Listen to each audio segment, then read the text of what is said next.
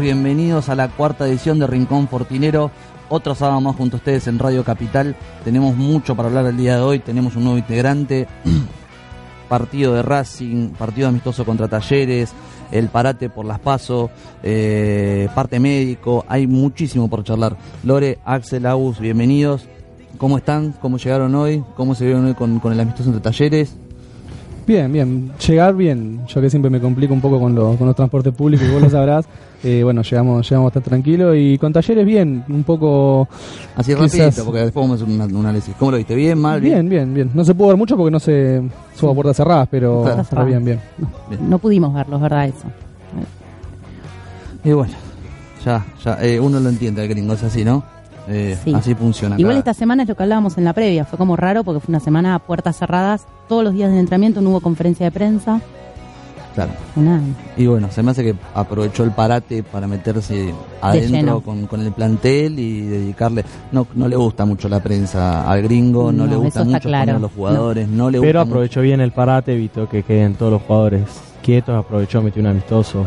Sí, sí, sí. Que suma bastante para no solo los jugadores titulares, sino también probar y ver a los juveniles que claro correcto. dos o tres que jugaron. y hay que pensar que jugamos contra el rival que nos ganó la primera fecha. Por eso. Igualmente el tema de los amistosos es para darle rodaje a ciertos jugadores como el caso de Gago que sigue eh, nada jugando sumando un par de minutos pero Heinz en los amistosos pone equipos, o sea, no, no pone los titulares habituales, pone todo alternativo. Dos equipos, que, totalmente mixtos. todo. Exacto. Bien, bueno, antes de seguir vamos a comentar, nos pueden escuchar en vivo por YouTube Radio Capital Argentina, también salimos por www.radiocapital.com.ar, estamos en vivo ahora desde Instagram de Rincón Fortinero OK. También tenemos Twitter que es Rincón Fortiner cero. Cero, bien, porque antes era uno. Y en Facebook estamos como Rincón Fortinero, así que nos pueden seguir por todas estas transmisiones. Una vez finaliza el programa, va a estar subido en YouTube, lo pueden ver completo, la parte que ustedes quieran. Hoy vamos a tener un invitado especial que va a ser Rodrigo Rapizarda de Comisión Directiva, licenciado en Relaciones Públicas. Todos lo conocen, todos sabemos quién es, así que bueno. Vamos con lo primero. Tenemos lo que nos dejó el partido de Racing. ¿Qué pasó con Racing? Creo que lo que nos dejó un sabor amargo a todos, ¿no? Eh, ¿Qué pasó? Esa es la pregunta que yo hago y me hago para mí mismo.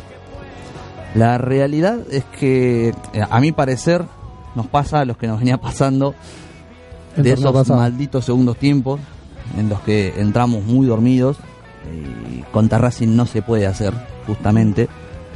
Y creo que comentábamos en los programas anteriores, las primeras 10 fechas van a ser fundamentales para ver en qué está Vélez, hacia dónde apunta y hacia dónde podemos llegar. Está bien que solo pasaron dos partidos, Talleres en Córdoba es complicado, Racing nunca va a dejar de ser difícil, es el equipo, es el actual campeón de la Superliga, pero bueno, fue un primer tiempo excepcional, excepcional, con un gran fútbol en todos los sentidos, porque no solo demostró toque y fútbol, que es a lo que estamos acostumbrados, sino que también eh, hubo mucha presión, eh, se asfixió al rival en su cancha, de, su lado de la cancha, Vélez lo arrinconó. Lo que tiene es que a veces creo que no alcanza la batería para todo el partido.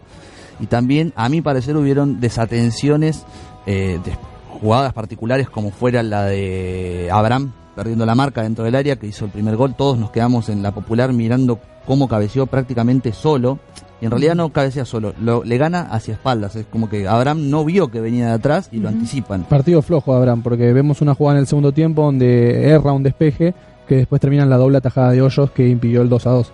Claro, correcto. Y bueno, el, tema de Cufré, que bueno, eh, Cufré rinde en ataque, me parece que siempre es una buena variante, pero a la hora de volver eh, es difícil, eh, está difícil.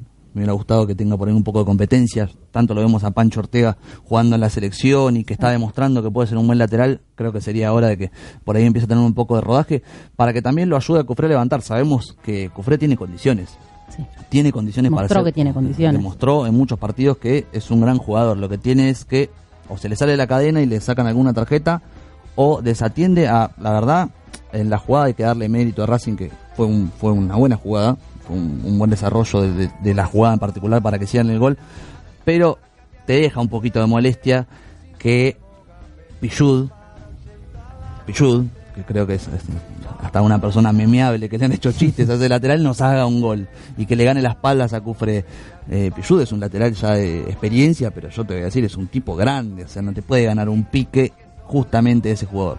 Después, cómo le pegó, es inatajable porque fue un golazo, la puso a donde Hoyos no iba a llegar nunca. Pero bueno, eh, ¿qué, ¿qué piensan ustedes? Yo ya di mi punto de vista es que nos sorprendió, es un poco lo que decía Axel, nos sorprendió a todos. Por el primer tiempo que fue, nadie se esperaba que podía pasar lo que pasó en el segundo tiempo. Yo creo que lo que tampoco nadie se esperaba era el cambio, el planteamiento táctico de, de Heinze, que de un tiempo a otro cambió, porque cuando salió Vélez a jugar el segundo tiempo se vio más marcada una línea de 5 en defensa y una línea de 3 cuando atacaba Vélez con, con Gastón Jiménez tirado más de líbero y viniendo en 2-0 arriba contra un equipo que estaba dormido, haber puesto una línea de 5 era creo que lo más innecesario. Sí, podrían haber quizás poblado un poco más la mitad de cancha. A mí no me gustó el cambio de que salga Nicolás Domínguez. Hasta ese momento había sido el mejor jugador de hecho, por lejos. De hecho se hablaba si había tenido alguna molestia, algo, pero después se dijo que no. Así que fue un cambio totalmente de Heinze. Por lejos, eh, decimos, primer tiempo, un partidazo de Nico. Sí. Partidazo. Y un golazo. Sí, golazo. Cabe destacar la actuación de Guiara. Guiara jugó un partido de otro nivel. Yo vi en otro medio, en un medio internacional, que hablaban de cómo Heinze utilizó a Guiara como si fuera Philip Lam, que era un poco lo que hizo Guardiola eh, con ese jugador. En vez de hacerlo correr por la, por la banda como lateral, lo obligó a ir hacia eh, el interior de la cancha y rindió muy bien. Justamente yendo hacia el interior de la cancha, metió un pase espectacular para que haga el gol Nico Domínguez con primero una gran gambeta dejando desparramado al defensor de Racing y después metiendo un puntinazo como si fuera un 9. Pero bueno, eh, creo que es hora de pasar la página de ese partido, ya está. Yo creo que hay que quedarse... No es un mal resultado, un empate contra el equipo campeón, pero bueno, considerando lo que fue el primer tiempo, nos quedamos con un sabor amargo. Es más como que se perdieron dos puntos. Sobre todo porque nos, nos empatan en el partido en minuto 41, no es, una calentura que nos agarramos todos en la cancha que Igual como, como Vélez afrontó el segundo tiempo, se veía venir el empate. De hecho, yo creo que si al partido le podían haber dado 10 minutos más, hasta lo podíamos haber perdido. Porque Vélez el segundo tiempo no jugó prácticamente. Y lo mismo en el primer tiempo. Si a Vélez le dan 10 minutos más, le hacían 3 o 4. El primer tiempo se fue para ganar 3 a 0 el primer tiempo. Creo que si no recuerdo más, hubo una de Galdames que en el, en el primer tiempo que podía haber sido el 3 a 0. Vélez pudo haber ido, ido al descanso 3 a 0, pero el partido podía haber terminado 3-2 también. Lo que yo opino igual es que hablamos, eh, se habló, vi en las redes que la gente, bueno, en las redes es bastante particular, la gente es muy criticona, algunos ni siquiera saben a qué hora juega Vélez y después te critican a los jugadores. Te preguntan un día antes a qué hora juega Vélez. A ver, si somos hinchas de Vélez lo tenemos que saber, es, muy fácil, se abre Google y se busca, si no hay 25 medios partidarios que te van a decir con placa y, colores. Si no seguís medio partidario, hay una aplicación que creo que todo hincha de Vélez la tuvo hasta hace unos meses en el celular, que entrabas, terminaba el partido y entrabas a ver la tabla la de abajo. Claro. claro, era, era página de consulta, o sea, no hay chance a no saber cuándo juega Vélez. Pero bueno, vi que le pegaban a Galame, para mí Galame fue uno de los mejores del partido igual, sobre todo porque se adaptó desde su comienzo en, en, los partidos, desde que empezó a tener rodaje, que ahí sí no me gustaba, se notaba que no entendía o no, no llegaba a integrarse al ritmo del fútbol argentino, de a poco fue, fue tomando su lugar. Eh, distribuye bien, toca bien la pelota, está un poco más suelto con la gambeta. Pero bueno, así como nosotros le criticamos a, a, jugadores que tienen otra vara más alta, me parece, creo que es un punto a destacar su adaptación, considerando lo que fue el campeonato pasado a lo que estamos viendo en este momento. A mí Galdames cada vez me gusta más. Eh, creo que tiene madera para hacer mucho más, solo falta que, cumplió las veces que le tocó entrar Cumplió, cumplió. y sin más ni menos entró el lugar de Robertone, que no, no, no, no es, no, es una cosa menor. Eh, o en el primer partido en el lugar de Gastón Jiménez. Claro. Que Gastón Jiménez es un pilar importantísimo para, para Vélez. Y además, eh, Galdames es un jugador joven. Sí, ¿Cuántos sí. años tiene? ¿22, 23? 23 años. 23, creo que Es un pibe. Es un pibe. Tiene mucho todavía. Tiene Pero igual coincido en lo que decís vos de que hay jugadores que están siendo un poco puestos en la mira. Por ejemplo, el caso, no sé si ustedes coinciden conmigo, de Lucas Robertone que está teniendo un poco un nivel más bajo del que tuvo, en el partido con Talleres se vio, eh, y hay hinchas que lo están apuntando un poco. Sí, yo creo igual eh, a Robertone hay que un poco dejarlo ser porque puede tener esos altibajos. No creo que siempre haya sido un jugador que te rinda al 100%, sobre todo por la forma en la que tiene él para jugar y en la posición en la que lo utiliza Heinze. Si, si el funcionamiento rinde, el toque y el, flujo de fútbol eh, es continuo, Robertone se nota que juega, también le han quitado un socio vital para él, que era el Mono Vargas, que entre ellos se entendían excelente. Eh, pero así como, como en ese momento te puede suceder algo así, después Robertone le das una pelota y te hace un gol de tiro libre o te mm. pone un pase entre líneas. Son esos jugadores que pueden tener un mal partido, pero con una jugada te resuelven un gol. Eh, pero se lo viene castigando desde el torneo pasado a Robertone. No es algo que se lo castigó en estos últimos partidos. Ya hace un tiempito, ya desde el torneo pasado se lo viene castigando. Y volviendo a lo que vos decías, el tema redes, que a veces es parámetro y otras veces no tanto, también se lo castiga por cuestiones extrafutbolísticas por ciertas declaraciones, por ciertas exposiciones en su momento. Por y ciertos comportamientos también. También. De hecho, Yo, yo recuerdo cuando se hablaba de su rumor al Sporting, que hubo, creo que fue la primera temporada, el primer partido, el primer entrenamiento que no se presentó. Claro, que por eh, eso lo bajan a entrenar con reserva. Estuvo unos días entrenando con la reserva. Claro, correcto. Pero bueno, yo creo que es algo que puede pasar. Pero como decís, es un jugador que te puede salvar el partido. Hemos visto un jugador olímpico de la, lista, de la lista de concentrados, como lo es eh, Santi Cáceres. Santi Cáceres que se lo mandó, lo frizó por, por una respuesta, por un gesto, y después Santi volvió y entendió cómo, cómo era el mensaje del gringo. Pero bueno, 2 a 2 con Racing. Eh, esperábamos ganar por el antes del partido no sé si esperábamos ganar esperábamos aunque sea hacer un buen partido de, con el 2 a 0. Nos fuimos al entretiempo muy contentos. Nos fuimos al entretiempo muy contentos porque. No tan así cuando salimos de la cancha. Claro, exacto. Pero bueno, hay que entender que eh, del otro lado hay otro equipo que también tiene un técnico, que también va a tener su planteo, que va a tener su forma de ver eh, el juego, que va a adaptar en el entretiempo según lo que dejó. Eh, el nuevo plan, un plan B, y creo que eso es algo que le está faltando a Vélez, un plan B esto es una opinión totalmente personal, pueden coincidir conmigo, no lo hemos hablado muchas veces, por ahí con vos, Lore, que, que cruzábamos, yo decía, a veces hay partidos, qué sé yo, contra Talleres o Lanús, estás ganando 3 a 0, está bien, puedes seguir jugando igual. Ahora con Racing, llega un momento que si vos estás ganando 2 a 0, y creo que tenés que jugar con la desesperación del rival. Primero que a Vélez le falta un 5 de marca, porque ni Jiménez ni Domínguez lo son son jugadores que eh, son de buen pie y son más de creación de juego que de otra cosa. Está bien que han adoptado un poco más de marca por el estilo de juego de Heinze que requiere que todos colaboren con la defensa. Pero bueno, creo que hay un momento que es hora de reventarla cuando es necesario y también repartir un par de patadas para, para esto es algo psicológico, eh, agarrar a los jugadores de Racing que saben jugar bien y darle una atención de vez en cuando como para que entiendan que por acá no se va a pasar tan fácil a veces hay amarillas que son justificadas y son necesarias.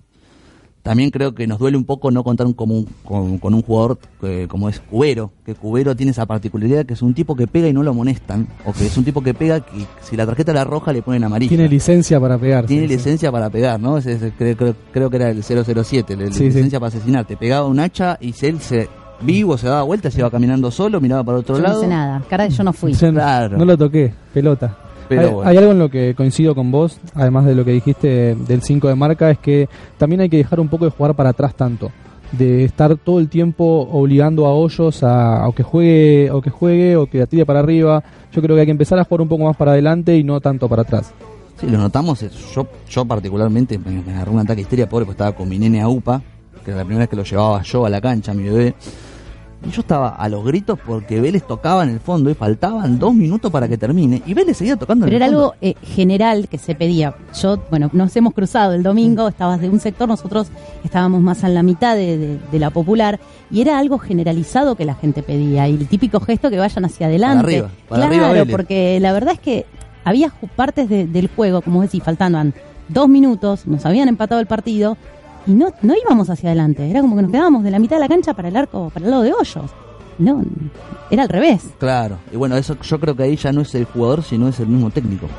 El técnico plantea que bueno, que hagamos rotar la pelota de lado a lado, busquemos los espacios, pero cuando faltan cinco minutos para mí va a rendir más el pelotazo arriba y ahí tenemos la falta del 9, del 9 neto área, que puede estar Salinas, que ya no está, que te bajaba algún cascote o la peinaba o un centro al área, un cabezazo. Son herramientas que tiene que usar Vélez. Pero bueno, es como decimos siempre, nosotros somos hinchas.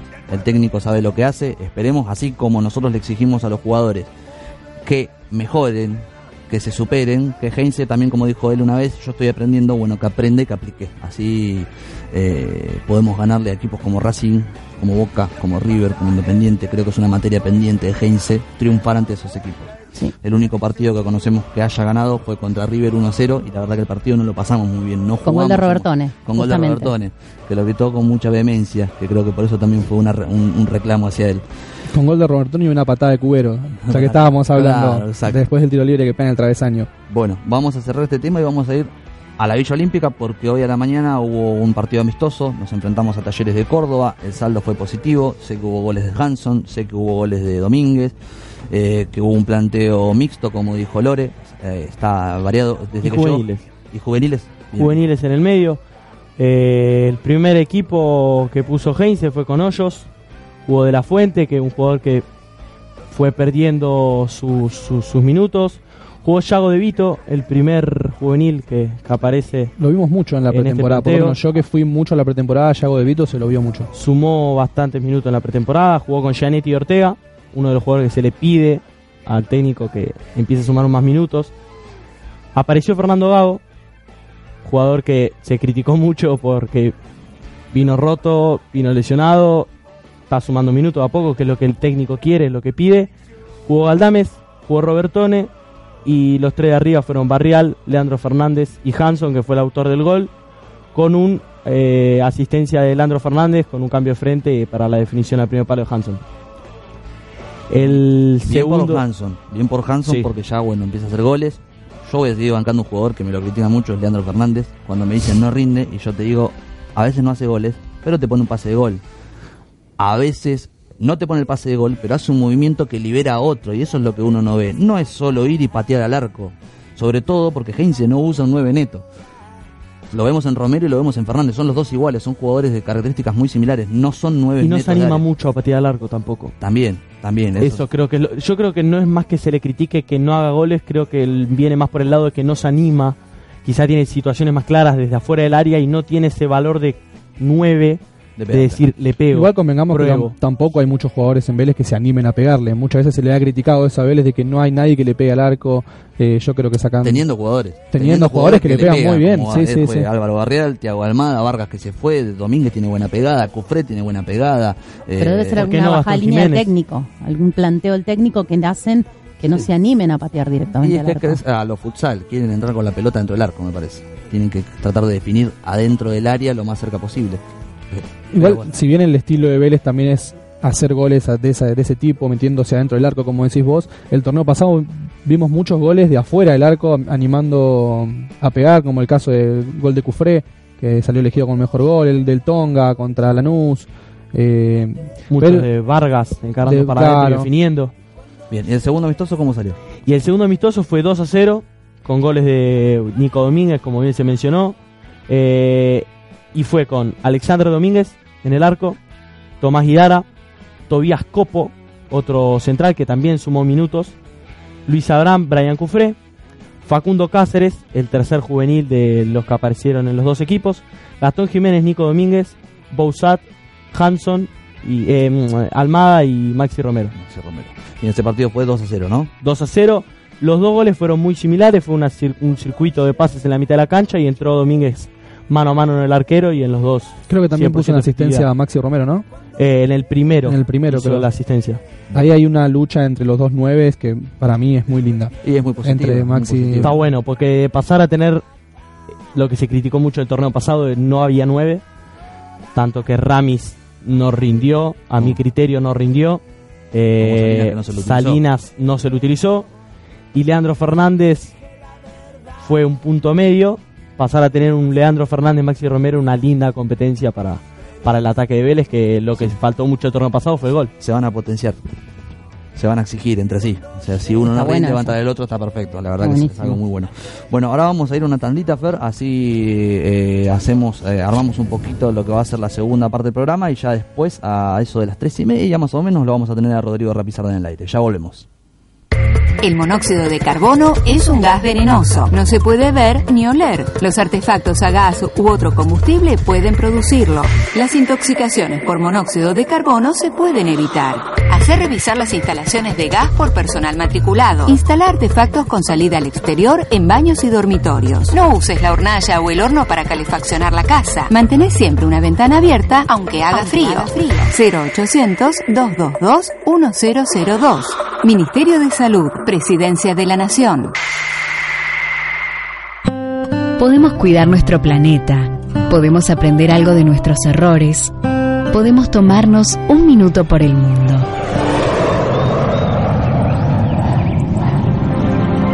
Nuestra tierra protegida. En Santa Cruz, el Parque Nacional Los Glaciares forma parte del listado de patrimonios de la humanidad desde el año 1981. En sus límites se encuentra dentro del lago argentino el glaciar Perito Moreno, uno de los pocos glaciares del mundo que avanza año a año. Sus habitantes naturales son el puma, el huemul y el majestuoso cóndor. El parque protege el campo de hielo continental y los 13 glaciares que descienden de él, enmarcados en el bosque subantártico y la estepa patagónica.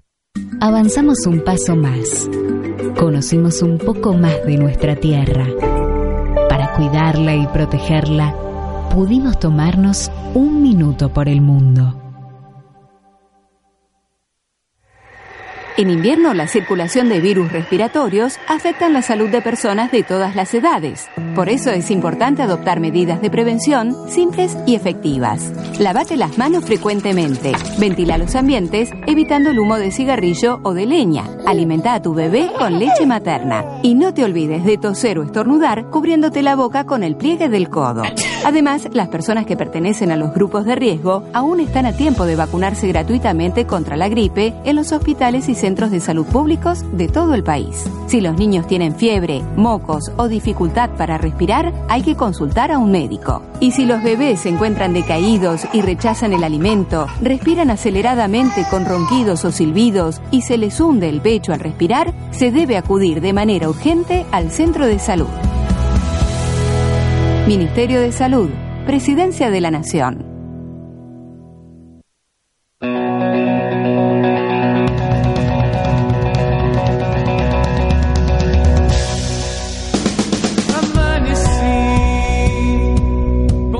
Bueno, estamos de vuelta, Rincón Fortinero, ya estamos con la segunda parte del programa. Tenemos temas para seguir hablando, dejamos atrás lo que fue el partido con Racing, lo que fue el resumen de los amistosos frente a Talleres, eh, empate en el primer partido y en los partidos con Talleres victoria en, ambos tiempos, tiempos porque en realidad se plantearon con equipos distintos. Y ahora vamos a ir directamente al hospital. Vamos a ver cómo está el parte médico de Vélez, que se ha traído refuerzos que estaban lesionados, pero como eran refuerzos a la altura, valía la pena recuperarlos y ponerlos en cancha. Axel, ¿cómo está, cómo está el, el- el plantel eh, con respecto al parte médico? Me- mejorando mucho, un poco lo que hablábamos la semana pasada, que el parate iba a servir muchísimo para que los jugadores que venían trabajando diferenciados se pongan un poco a punto ya, como es el caso de Miguel Brizuela, que ya para el partido con Lanús va a estar a disposición de- del gringo Heinze. Eh, de los Santos todavía le faltan dos semanitas más para que ya esté a disposición. El que no corre la misma suerte es Fabián Cubero, que este 14 lo van a operar de su, de su lesión en la rodilla y se espera que tenga dos meses de recuperación más. Eh, y Fernando Gago, bueno, que ya casi ya no es lesionado, por así decirlo, ya está sumando minutos, eh, se espera que siga ganando un poco de tiempo. ¿Jugó completo el, su tiempo sí, hoy jugó con, con Talleres, el primer partido lo jugó completo. Bien, perfecto, perfecto. ¿Tenemos alguno más en- ahí en, en reposo? A ver, para sacarlo. ¿O No, no, con ya estamos todos, sí, sí. Bueno, Parece que, volviendo a lo que él decía del tema de Gago, que haya jugado los 90 minutos del amistoso de hoy, es más que importante. Sí, porque con, con Huracán jugó creo que... Jugó unos 20 minutos, minutos. entró Y un hasta- y es ratito. Jugó mucho, la mitad 15 de- Fue como sí, un- sí, sí. por, Exacto. por partido en realidad se hacen 40 minutos. 40, creo. claro, no, no es 40. de 90, es menos. Algunos de dos 30 y- tiempos de 30 a veces. Sí, dos hacen, tiempos de perdón. 30. Mayormente son Tiempo dos de 30. 40, pero hay algunos que se hacen dos de 35, dos de El 30. partido Pero el hecho de que haya podido jugar todo el partido es un buen dato, que no haya salido con ninguna molestia, que no que haya podido completar esta práctica, me parece que es positivo para lo que él venía. Lo positivo me parece es que Vélez tiene jugadores en medio campo y no precisa de Gago. No es que No. está urgido de que Gago llegue, porque tiene mucha competencia Gago. Disculpame, pero para Sí. mí hoy está muy por debajo no importa si está en 10 puntos, está muy por debajo de lo Pero que es un jugador que por nombre, en ciertos partidos, sabes que si contás con ese jugador, es Sí, positivo. es, es determinante, es determinante, pero es una ventaja saber que tenés a Jiménez y a Domínguez en hablar. cancha y es como que, bueno, Gago puede ir tranquilo, no hay que apurarlo, no tenemos urgencia de Y encima están pasando un muy buen momento los dos, Gastón Jiménez y Nicolás Domínguez. Sí, Domínguez. O sea, no es fácil, no es que vos decís, joya, eh. bueno, está hay uno que está medio flojito, los dos están bastante bien. Bien, y ahora tenemos el tema de que vamos a poder ir a Lanús nuevamente. Hubo mucho debate en la semana, mucho enojo por las declaraciones de, eh, De Nicolás Russo, Russo. el Nicolás presidente Russo. de Lanús. Lore, Sí, bueno, yo soy una de las que está bastante enojada con ese tema. No- creo que no le avisaron a Russo que en Capital no hay visitantes, porque él eh, hizo unas declaraciones esta semana que como nosotros no los recibimos, a nosotros Vélez como equipo, como institución, no los recibimos a ellos, nos van a vender solamente plateas a 800 pesos. Pero, eh, a ver, la Previde tiene campo para actuar solamente en provincia de Buenos Aires. claro, dentro de la capital federal tenemos lo que es tribuna segura. Exactamente. No y mismo. no hay visitantes No, dentro de. Capital. En ningún Ninguno, estadio de. Capital Federal hay visitantes. Pero bueno, tengo Eh, entendido, ahora le vamos a preguntar a Rodrigo en vivo que se están haciendo Se gestiones están para haciendo que haya populares. gestiones, exactamente, para que haya gestiones que, a ver, eh, básicamente lo que ayudaría a que haya populares es a bajar los costos. Porque hoy una entrada para poder ir a ver el próximo domingo 17.45 a Lanús a Vélez son 800 pesos. Claro. O sea, una familia tipo ya está pensando en, no, me bajo, no voy a la cancha porque Yo es, tengo que ir con un montón señora, de plata. dos hijos, son 3.200 pesos. es un montón de plata.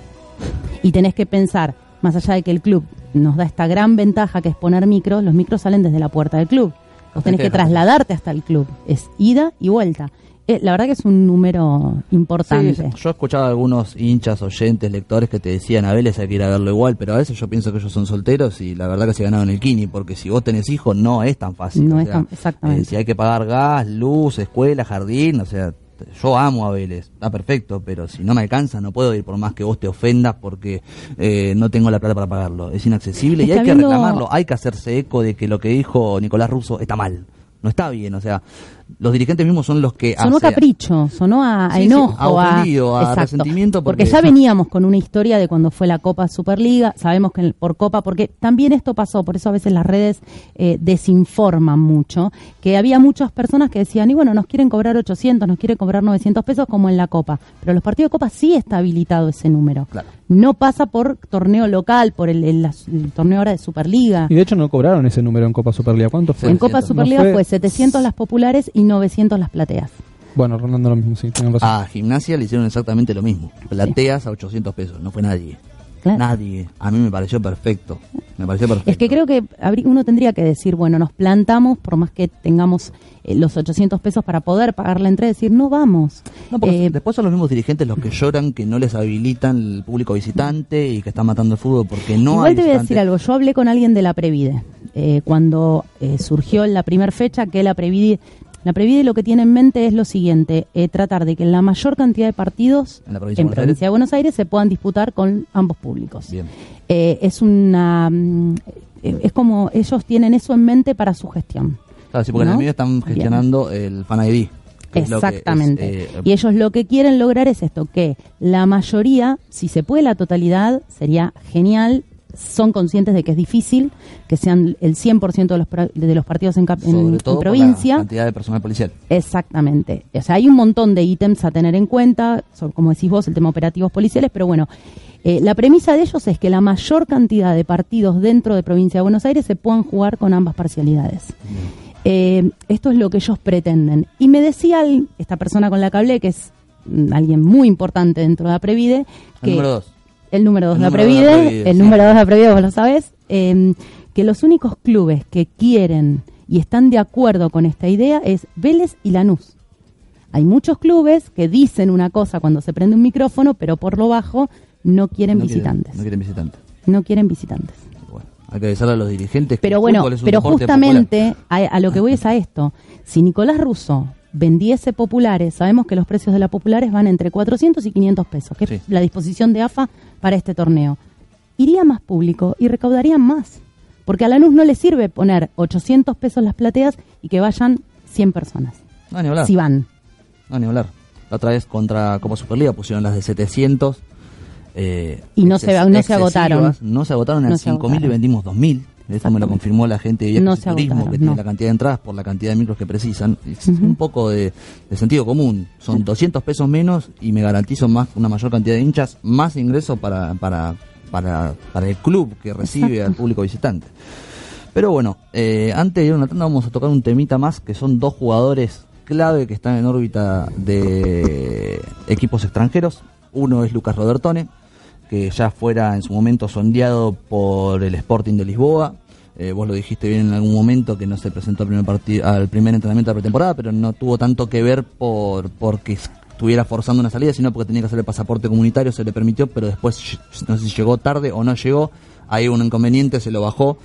Yo creo eh, que muchos pensábamos ahí que estaba casi vendido ya. Sí, es, que, fue lo que se pensó justamente por, esto, porque empezaba eh, Vélez, volvía a los entrenamientos y él se asentaba Después sí, como decís vos, dijo que era porque estaba tramitando un pasaporte que también creo que molestó porque venía de las vacaciones. Podría haber terminado sus vacaciones dos días, tres días antes y hacer el trámite. Y hacer el trámite exactamente. bueno, pero en ese momento todo parecía que estaba muy, estaba muy, muy cerca de cerrarse y en realidad que la oferta fue del Sporting, fue de 4 millones y medio de euros, muy por debajo de la cláusula de Lucas Robertoni, que está en 10 millones de euros, si no me equivoco.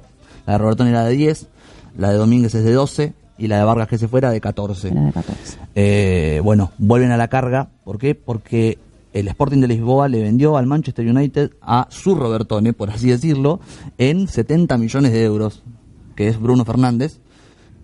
Y ahora lo ven a Robertone como un posible refuerzo, con una billetera más que sobrada para comprar el pase, aunque sabemos cómo son los europeos, cobran 70 millones de euros y después te vienen con una oferta de 8, es inconsistente.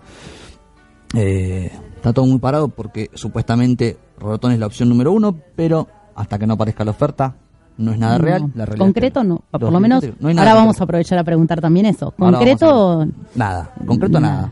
Y el otro es Nico Domínguez que eh, se estaba viendo una posibilidad, y no por parte de Vélez de que quisieran venderlo, sino desde clubes extranjeros. Uno es el Boloña de Italia, el otro es el Celta de Vigo de España. El Boloña que estaba dependiendo de la partida de Pulgar, Eric Pulgar, jugador mediocampista de la selección chilena, muy buen proyecto, que está a esto, no sé si ya se fue, pero está a esto de irse al Milan.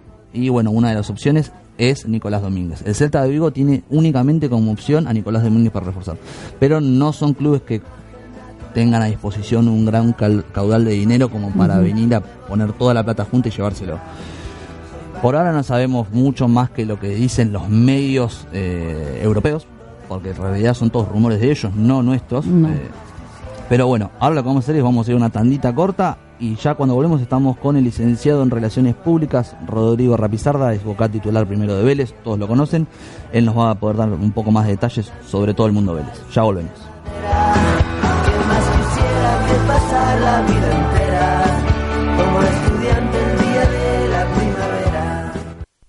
El monóxido de carbono es un gas venenoso. No se puede ver ni oler. Los artefactos a gas u otro combustible pueden producirlo. Las intoxicaciones por monóxido de carbono se pueden evitar. Hacer revisar las instalaciones de gas por personal matriculado. Instalar artefactos con salida al exterior en baños y dormitorios. No uses la hornalla o el horno para calefaccionar la casa. Mantener siempre una ventana abierta aunque haga frío. frío. 0800 222 1002. Ministerio de Salud, Presidencia de la Nación. Podemos cuidar nuestro planeta, podemos aprender algo de nuestros errores, podemos tomarnos un minuto por el mundo.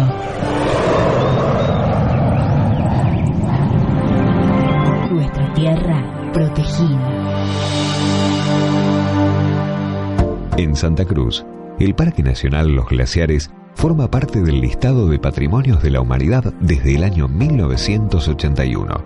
En sus límites se encuentra dentro del lago argentino el glaciar Perito Moreno, uno de los pocos glaciares del mundo que avanza año a año. Sus habitantes naturales son el puma, el huemul y el majestuoso cóndor. El parque protege el campo de hielo continental y los 13 glaciares que descienden de él, enmarcados subantártico y la estepa patagónica. Avanzamos un paso más. Conocimos un poco más de nuestra tierra. Para cuidarla y protegerla, pudimos tomarnos un minuto por el mundo.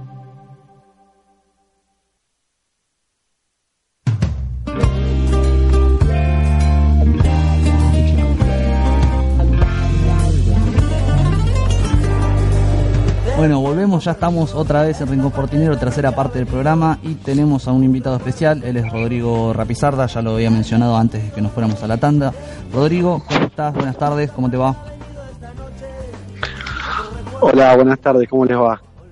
Bien, todo bien, Rodrigo. Estábamos ya eh, preparando todas las preguntas que tenemos para hacerte. Hay mucho por preguntar. Eh, te agradecemos, como siempre, la predisposición, no solo de sumarte al programa, sino también de responder todos los mensajes que te mandamos. Creo que entre Lori y yo te volvemos locos toda la semana. Pero bueno. no hay problema. Eh, gracias por, por, por poder estar. Bueno, Rodrigo, vamos a arrancar y te vamos a hacer una pregunta que es el tema más latente que tiene el hincha hoy por hoy, el tema de visitantes a Lanús. Eh, te habíamos preguntado en la semana cómo venía ese asunto por el tema de las plateas, pero eh, nos habías comentado que puede haber otra otra opción, ¿no? En principio la, decisión de la dirigencia de la dirigencia de Lanús eh, es eh, la que todos saben, la que se hizo pública.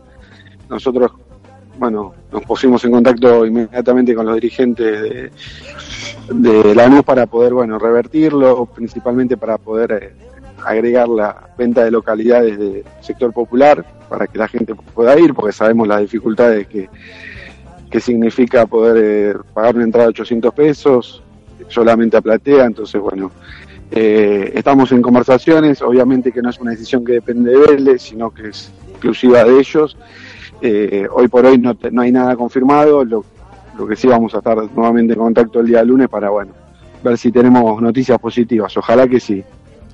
Bueno, bueno, perfecto.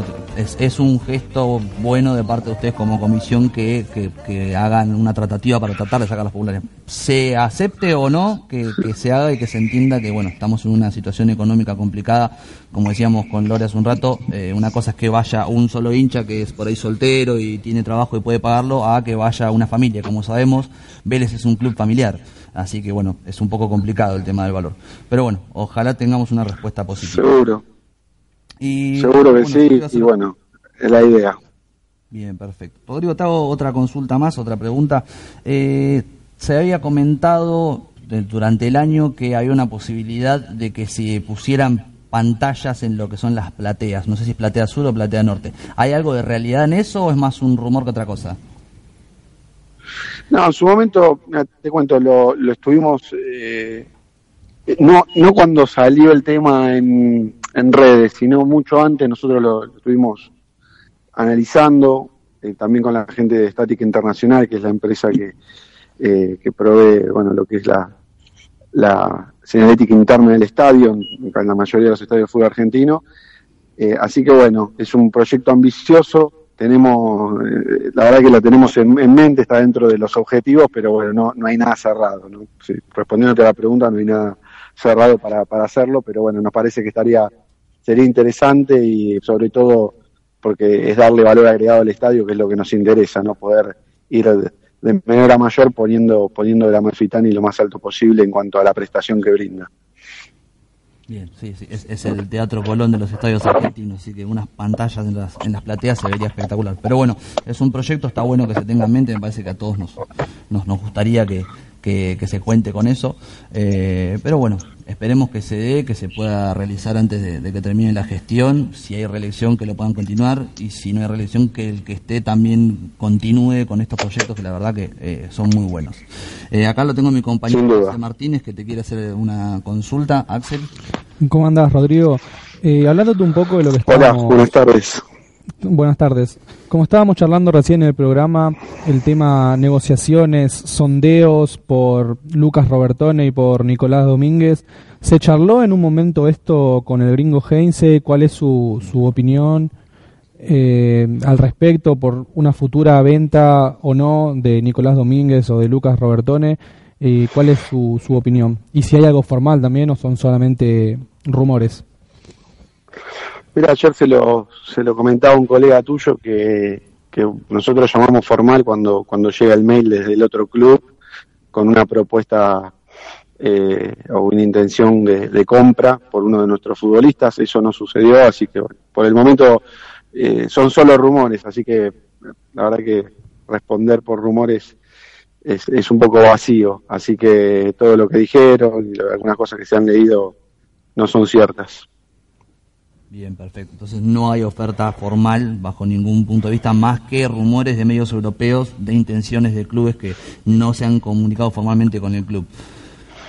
Sí, exacto. O sea, la, realidad es que en todo el mercado de pase, bueno, el de Europa cierra ahora a fin de mes, eh, siempre hay sondeos por diferentes mm, chicos, eh, te preguntan representantes, empresarios, pero como te decía recién, en el caso, por citarte un ejemplo, el español de Barcelona, cuando estuvo interesado en Vargas, mandó un mail formal con una propuesta de compra, con un monto, con una forma de pago. Bueno, ahí el, Vélez da la devolución y bueno, y arranca una etapa, llamada de negociación eh, formal. Bueno, no fue lo que eh, lo que sucedió eh, ni con Nico ni con Lucas, así que por eso se los aclaro para que para que sepan cuáles son las novedades. Bien, perfecto, buenísimo. Bueno, nos quedamos tranquilos. Nosotros no queremos que se vaya Nico ni Lucas. Nos parecen claves. Y te hablo desde el lugar del hincha, ¿no? A uno seguro, le, seguro. le gusta verlo en la cancha, le gusta ver que, tenemos mucho futuro. Eh, por ende, yo. Nos pasa lo mismo. Como, como viene este comentario de posibles intenciones de compra de esos jugadores, traía el otro rumor de que Heinz estaba molesto y había dado un ultimátum. Yo cuando lo escuché me pareció muy muy poco elocuente porque eh, entiendo que Heinz no es así, no suele dar ese tipo de mensajes eh, por lo que puede ver de él. Eh, pero bueno, descartamos que Heinz haya dicho algo sobre esto. Creemos que hay tranquilidad dentro del plantel y del cuerpo técnico, ¿no? Sí, totalmente. Aparte, dijeron que había existido una reunión. Bueno, esto, esto es mentira. Inclusive, una reunión entre él y el presidente del club. El presidente del club no estaba en Buenos Aires, por lo tanto nada, como le decía antes, eh, solamente ahí, eso no es ni rumor, es una noticia falsa que, bueno, lamentablemente dentro de este mundo del fútbol a veces uno tiene que entender que las reglas del juego indican de que día a día hay que desmentir cosas que no, que no son ciertas, pero bueno, es así. Correcto, es así. Bueno, Lore, acá mi compañera también tiene una consulta para, para hacerte una pregunta. Sí, bueno, ¿qué tal, Rodrigo? Eh, como decía antes, Lucas, gracias porque siempre te estamos molestando ante algún rumor o algo y la verdad que siempre la mejor predisposición para responder. Eh, no, por nada. Pensando un poquito que es el último año que viene de, de su gestión, eh, ¿cómo evalúan ustedes hasta el día de hoy la gestión que vienen haciendo, si están conformes, qué es lo que falta por hacer? No, la verdad que la, evaluación es eh, una gestión, nosotros estamos conformes, obviamente que uno siempre quiere más y, tiene tenemos objetivos, trazamos un proyecto de gestión antes de, iniciar y, y, lo estamos transitando, pero bueno, vamos cumpliendo con las cosas que dijimos en campaña, ¿no? Que eso es lo importante. En realidad la evaluación la tiene que hacer la gente, pero uno estando desde adentro eh, estamos contentos porque cuando llegamos nos tocó eh, empezar a, gestionar un club donde estábamos todos muy preocupados en lo deportivo, en lo institucional, en lo económico y, realmente, bueno, la situación era, era otra.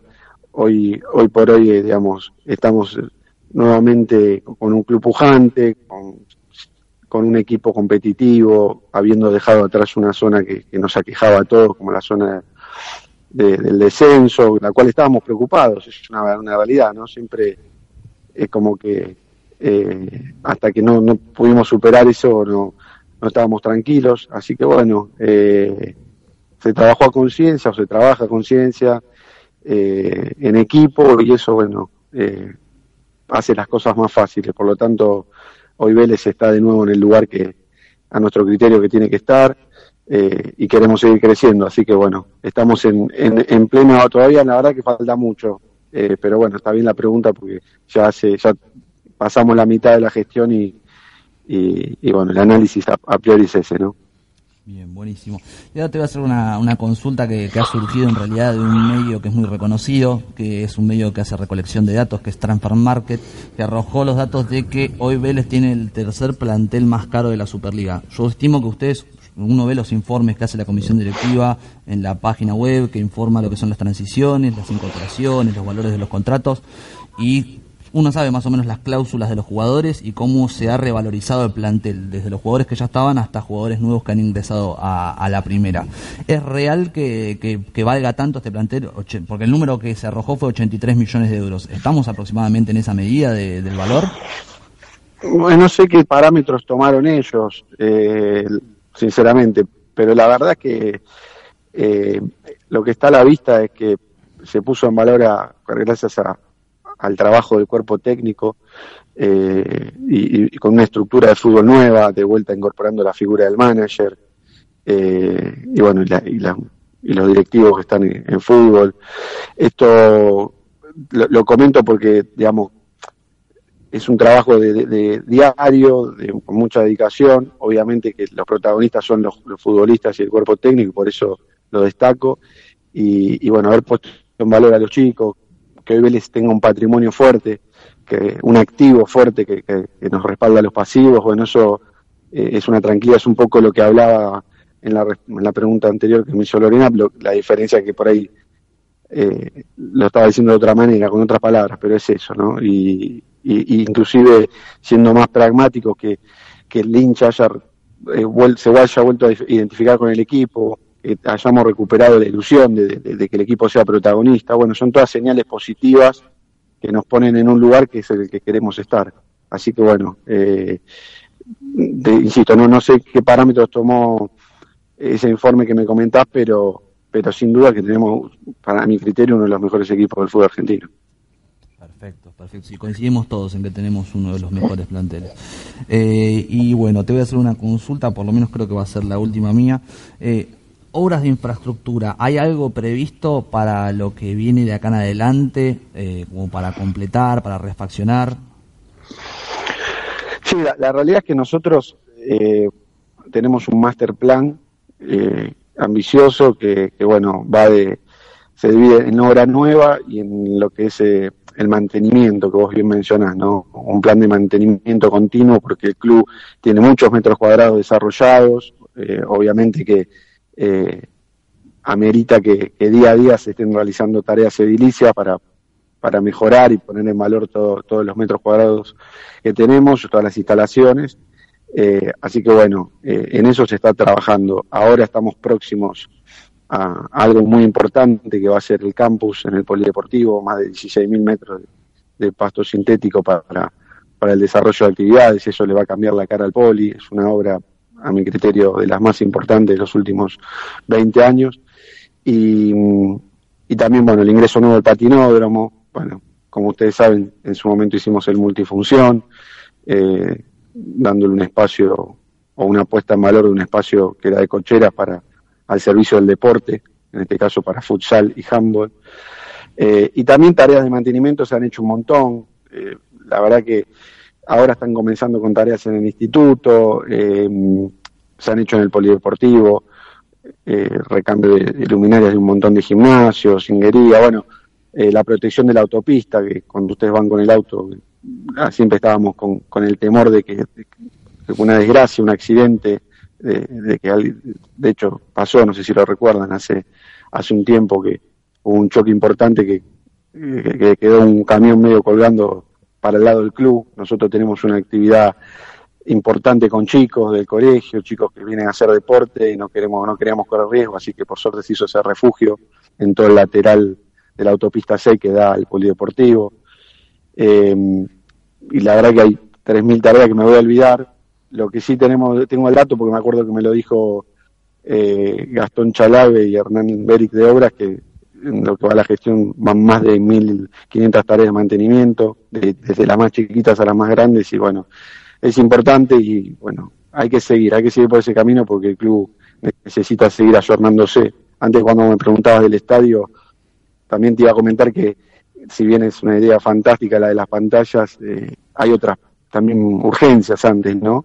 Eh, de puesta en valor en el estadio, eh, que tenemos eh, en mente, obviamente, la, puesta en valor de los baños, bueno, hay un montón por hacer.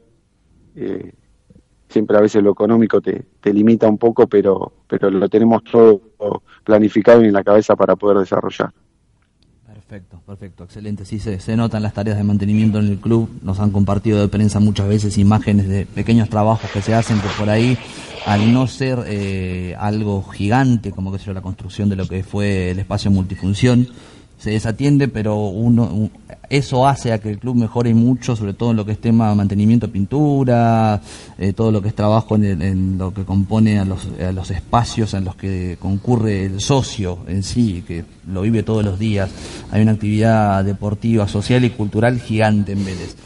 Eh, y eso Sin duda. es muy positivo, es muy positivo, pero sobre todo para aquel que concurre diariamente.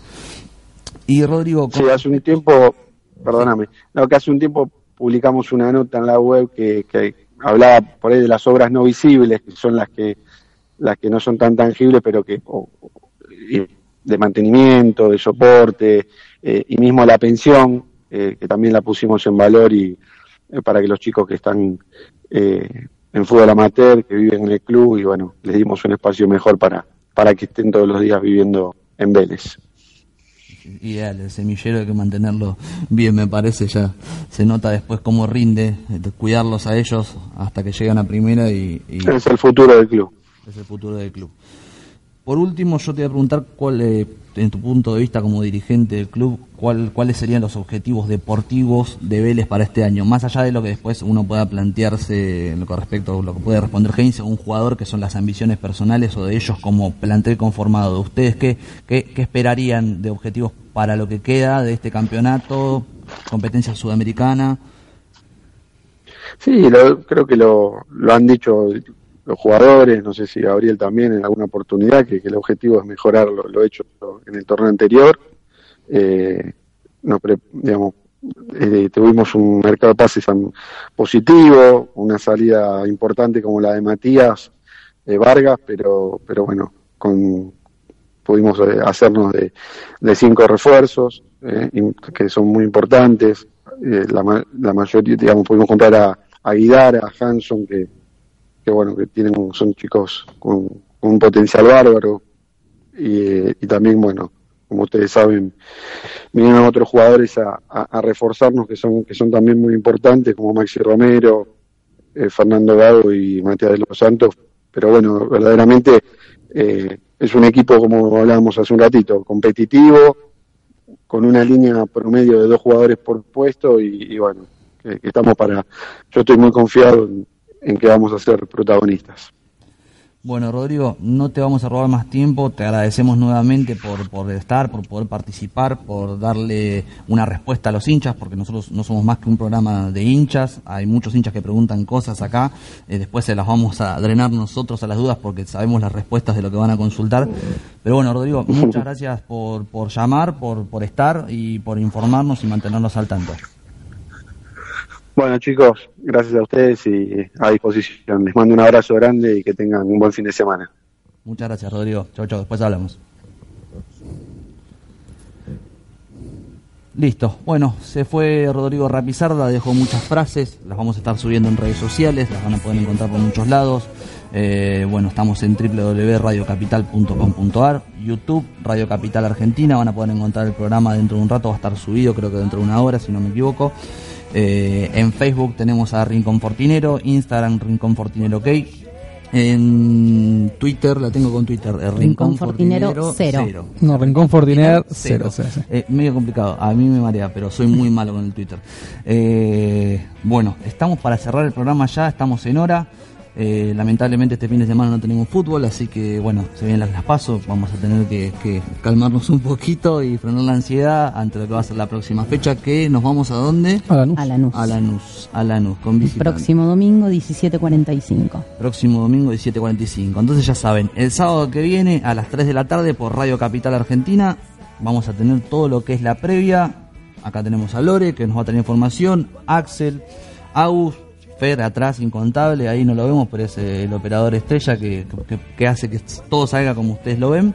Eh, muchas gracias por venir, Lucian, muchas gracias por estar, por vernos. Nos vemos la próxima. Hasta luego.